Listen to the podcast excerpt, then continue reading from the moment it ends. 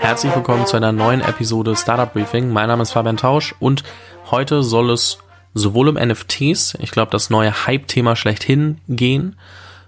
Es geht also um digitale Kunst und die mit Blockchain zertifiziert wird und um ganz viel anderes wie PayPal, Apple, Starlink, Symbiotic, Warner Music, Coursera, Bumble, Closter Kitchen, ganz viel verschiedenes. Ah, und wir haben eine neue wertvollste Firma der Welt. Da muss ich natürlich auch drauf zurückkommen. Dementsprechend, ich würde sagen, wir legen los. Die wichtigsten News der Woche, dass du mitreden kannst. Mehr als 69 Millionen US-Dollar wurden gerade für ein digitales Kunstwerk ausgegeben. Immer neue Rekorde erreichen die Kunstwerke, die sogenannten NFTs. Und um das mal ganz kurz zu erklären, so das, was ich bisher weiß und äh, kleiner Disclaimer, ich versuche mich selbst damit noch mehr auseinanderzusetzen. Das heißt, ich stecke noch nicht hundertprozentig drin, ich verstehe noch nicht alles und ich verstehe auch noch nicht jeden Anwendungsfall. Nichtsdestotrotz, NFTs basieren auf der Blockchain. So, das bedeutet, es ist alles nachverfolgbar. Das macht es schon mal einfacher zu verstehen, ob derjenige gerade wirklich im Besitz dieses Kunstwerks ist, etc. Das Kunstwerk kann ein GIF sein, kann ein Video sein, kann ein Jingle sein, wie Finn Kliman gerade erst gezeigt hat. Und es geht vor allem um digitale Assets. So, digitale Assets können jetzt als NFT erstellt werden, beziehungsweise in ein NFT gewandelt werden. Das wiederum basiert auf der Ethereum Blockchain. Das heißt, man braucht Ethereum, um das, den NFT kaufen zu können. Und das bedeutet, ich kann jetzt ein GIF nehmen, kann das hochladen, solange ich selbst erstellt habe, kann sagen, dass es meins ist, kann es ähm, in ein NFT wandeln und kann dann das Kunstwerk quasi anbieten. So wie mir, wenn mir die Mona Lisa gehören würde, könnte ich die auch anbieten zum Verkauf. Und derjenige, der sich das kauft, ähm, dem wird dann der NFT übertragen. Somit ist er oder sie dann der offizielle Besitzer. Und er kann sich das dann, ob auf einem digitalen Bilderrahmen, auf seinem Handy oder wo auch immer, anschauen und sammeln. Das ist tatsächlich was, ähm, ich tue mich schwer zu greifen, in welchen Fällen NFTs wirklich Anwendung finden.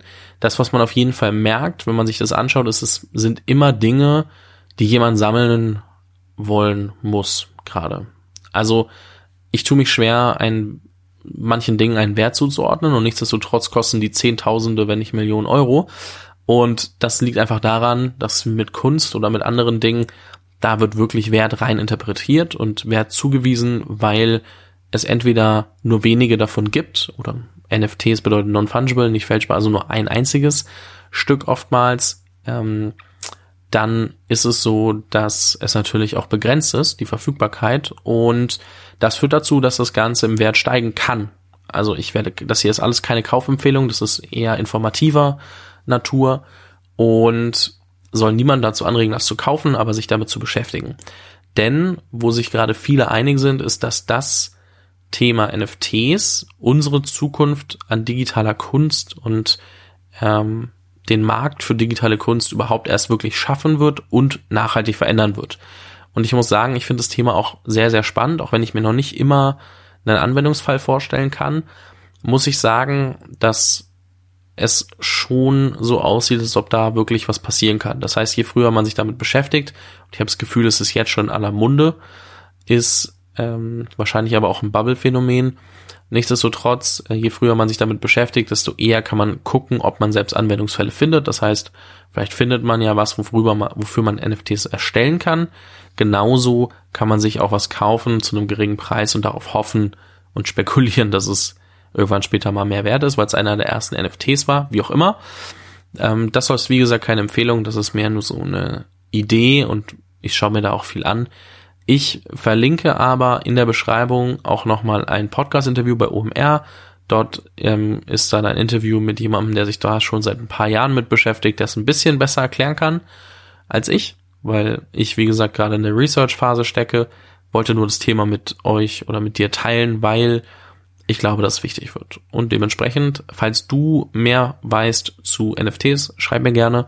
Ich äh, beschäftige mich gerade gern mit dem Thema und äh, würde mich freuen, von dir zu hören und ähm, sag an der Stelle, wir machen weiter mit News.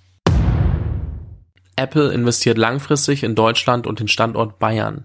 In den kommenden drei Jahren will Apple sein europaweit größtes Entwicklungszentrum in München weiter ausbauen und investiert mehr als eine Milliarde Euro in den Standort. München soll zum europäischen Zentrum für Chipdesign werden und das Geld wird verwendet, um bestehende Forschungs- und Entwicklungsabteilungen im Großraum München weiter auszubauen.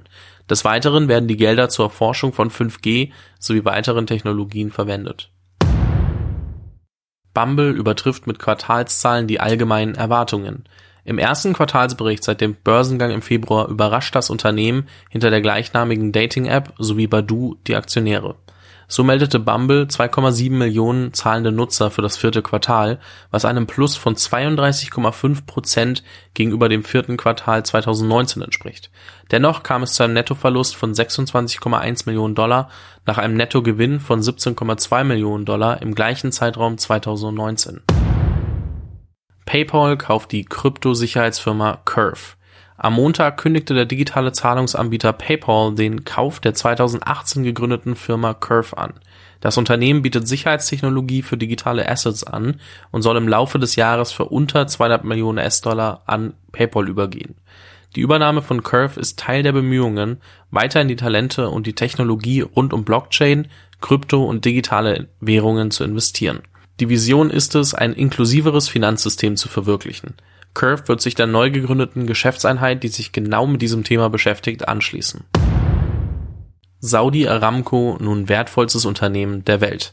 Mit über zwei Billionen US-Dollar Bewertung ist Apple zwar immer noch einer der Top-Player, jedoch überholt nun der saudi-arabische Ölkonzern Saudi Aramco den US-Tech-Konzern und nimmt den Platz 1 der wertvollsten Unternehmen der Welt ein.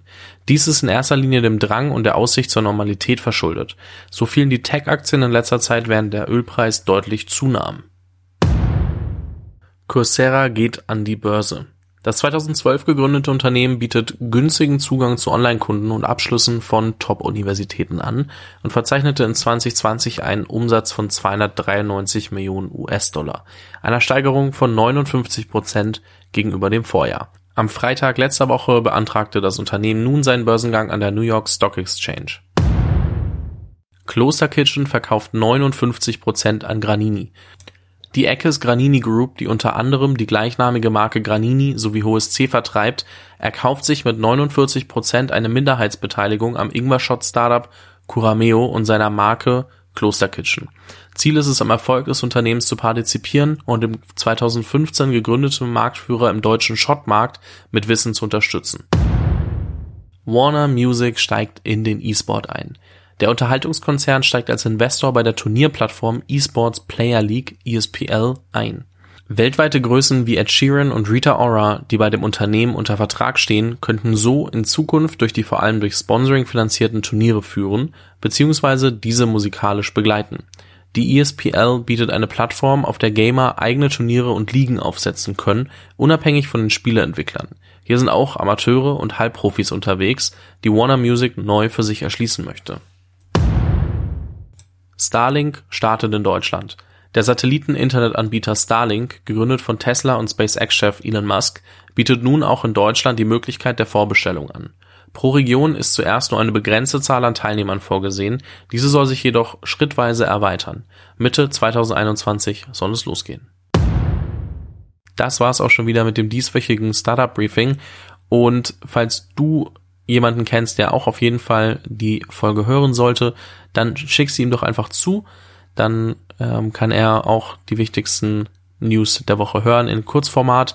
Gleichzeitig, wenn du noch nicht genug hast, ich habe ein Interview veröffentlicht mit Daniel Stammler und Janusz Sadowski, ähm, zwei der Gründer von Colibri Games, die innerhalb von kürzester Zeit über 100 Mitarbeiter, über 100 Millionen Nutzer und einen über 100 Millionen schweren Exit ähm, hingelegt haben. Und da sprechen wir vor allem im zweiten Teil der Story darüber, sollte man Geld aufnehmen oder nicht? Ähm, welche Faktoren sind Daniel und Janosch wichtig, wenn sie selbst investieren?